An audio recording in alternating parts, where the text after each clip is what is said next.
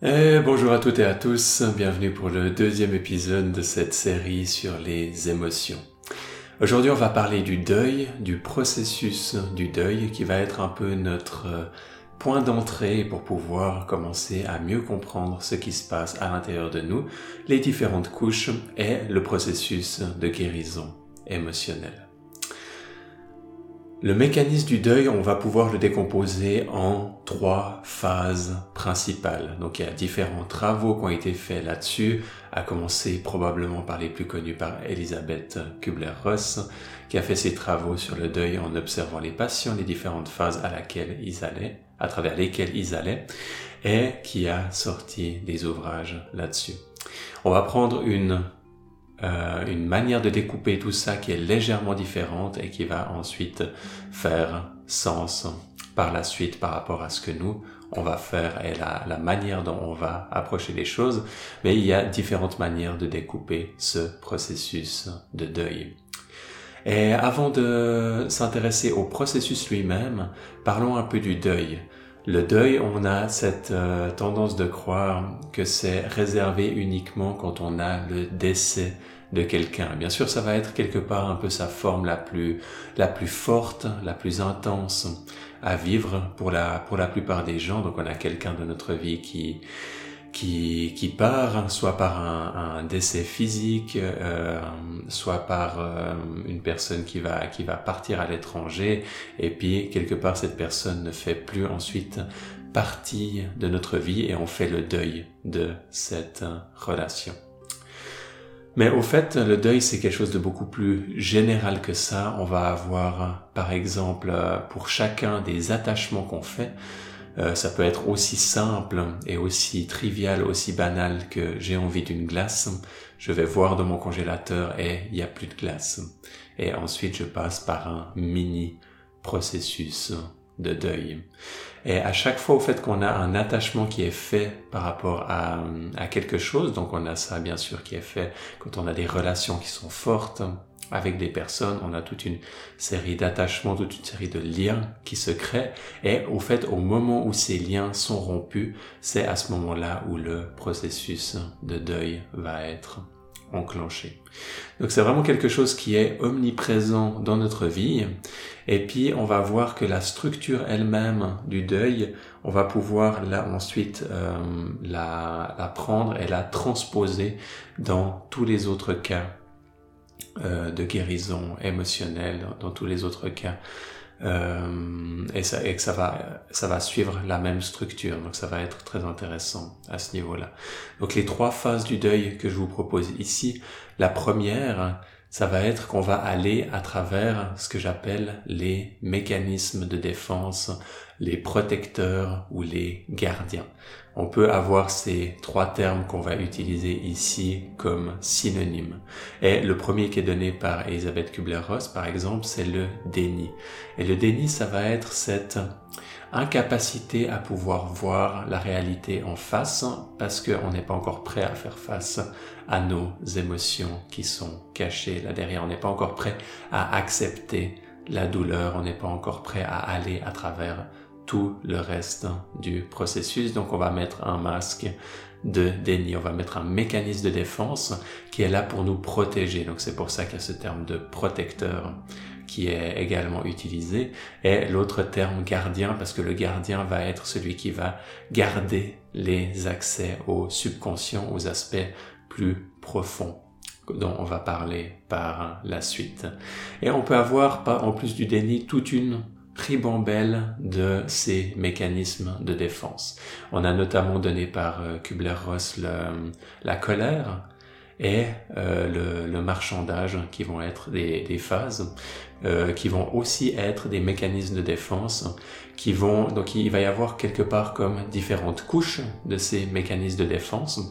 Ça peut être différent d'une personne à une autre, et on va voir que quand on va généraliser ça à d'autres processus que le deuil a d'autres euh, d'autres aspects émotionnels que le deuil que ce, cet aspect des des gardiens des protecteurs des mécanismes de défense peut être extrêmement complexe et extrêmement varié.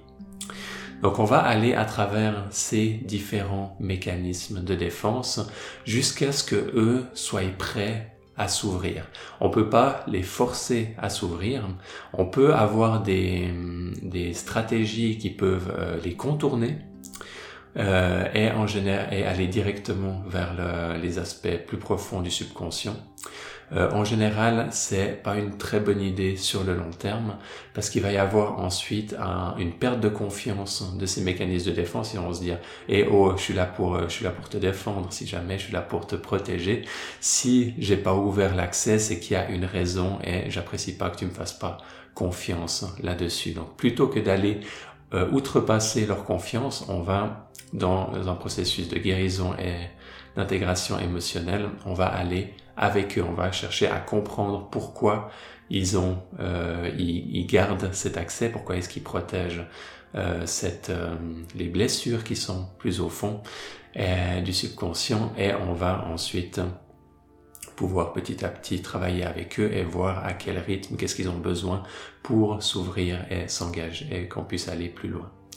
Et ensuite, ça nous amène à la deuxième phase. Deuxième phase, c'est justement quand on euh, quand on a passé ces premières ces premières étapes avec les avec les protecteurs, on arrive ensuite à le, au gros quelque part émotionnel. Dans, dans le cas du deuil, ça va être la tristesse. Dans le cas d'autres processus émotionnels, ça peut être également euh, d'autres euh, d'autres émotions, d'autres blessures, d'autres traumas qui vont être à ce moment-là adressés et qui vont pouvoir être guéris. Ça peut être par exemple une peur, ça peut être beaucoup beaucoup de choses. Ensuite, une fois que, ce, que, le, que cette tristesse peut être euh, guéri, que cette tristesse, euh, y a, ça peut prendre différentes formes. Ça peut être pour une personne que ça va être de l'extérioriser, de pleurer.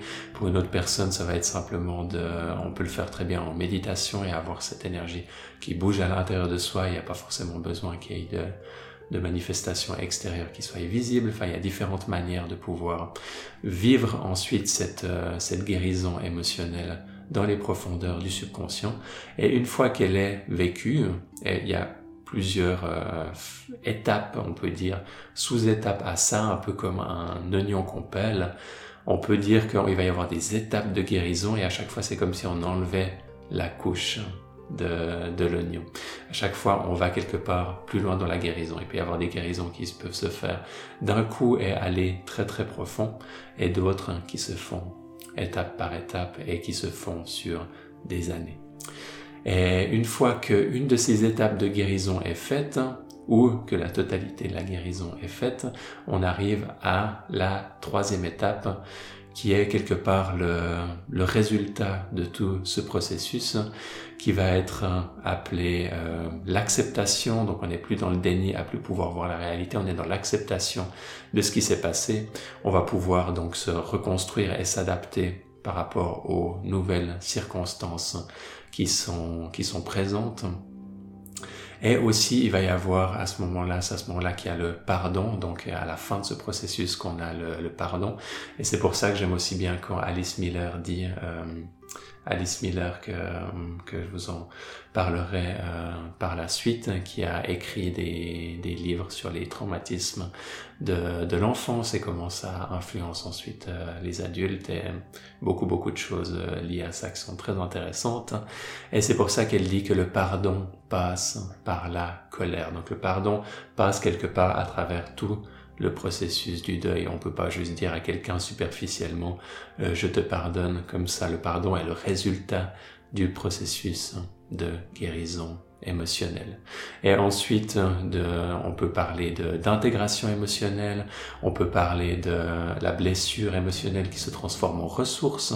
Une fois qu'elle est guérie, une fois que la souffrance est guérie, cette ressource, ça va être une nouvelle, euh, cette énergie va être une ressource intérieure qui va pouvoir nous aider dans euh, le déploiement et l'épanouissement de notre vie, alors qu'avant c'était plutôt un frein, c'était plutôt quelque chose qui nous tirait vers l'arrière. Ensuite, ça peut devenir une force intérieure, une puissante ressource qui nous aide à aller de l'avant. Et donc, on a ces trois étapes pour résumer. On va d'abord aller à la rencontre des mécanismes de défense. Et puis là, il peut y avoir encore une fois plusieurs couches. Ensuite, on va aller à la blessure, euh, et son intégration, son acceptation dans la troisième, euh, qui, qui en résulter à la troisième étape. Et bien sûr, euh, des fois, on peut avoir des allers-retours là-dedans. C'est pas forcément quelque chose qui est linéaire.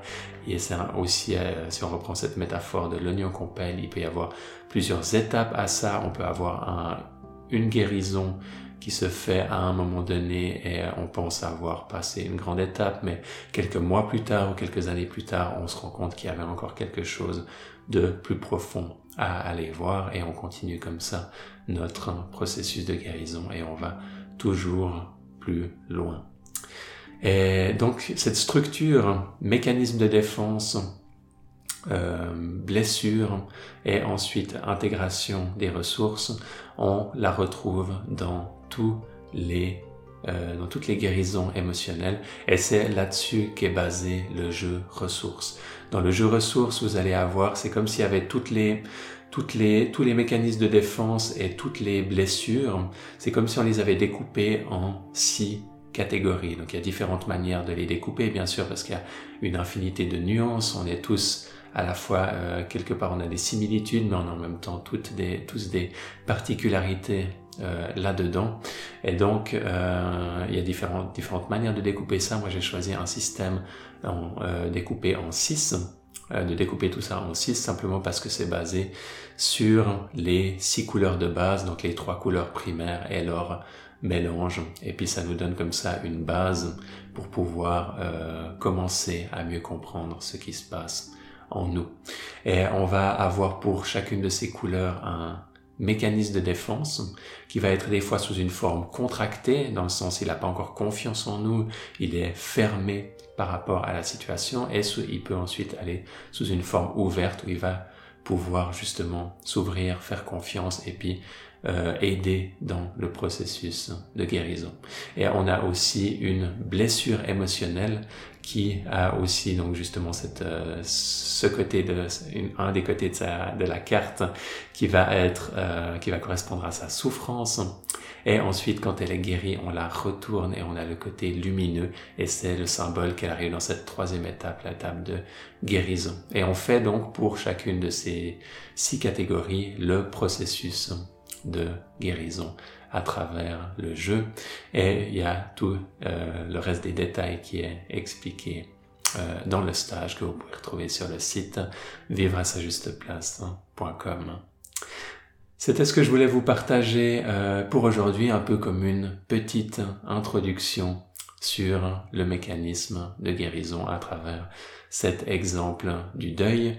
Et dans les prochains épisodes, on va commencer gentiment à parler de ces différentes catégories et également d'autres petits sujets annexes. Je vous remercie pour votre écoute et je vous dis à tout bientôt pour la suite.